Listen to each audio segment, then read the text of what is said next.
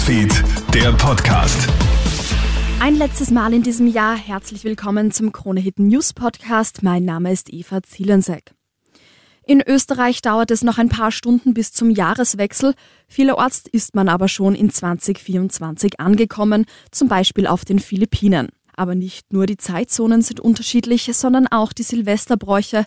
Auf den Philippinen trägt man traditionell runde Formen, wie etwa gepunktete Kleidung. Das soll Glück und Wohlstand bringen.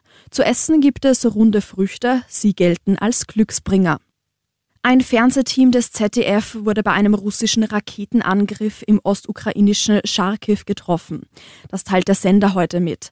Das siebenköpfige Team hat sich in einem Hotel befunden, in dem gestern eine Rakete einschlägt.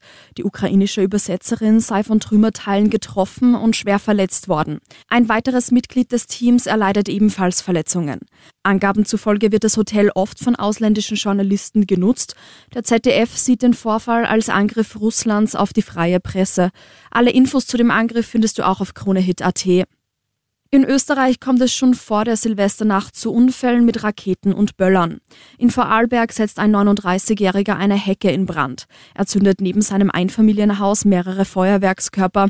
Mit Hilfe zweier Passanten und seiner Frau versucht er die Flammen zu löschen. Seine Frau muss mit Verdacht auf Rauchgasvergiftung ins Krankenhaus Bregenz eingeliefert werden.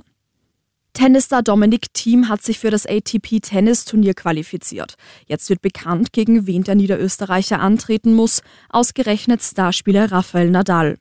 Der spanische Profi gibt mit einer Wildcard ausgestattet sein Comeback nach fast einjähriger Verletzungspause bekannt. Zuletzt hat er vergangenen Jänner gespielt, wo er sich eine Hüftverletzung zugezogen hat.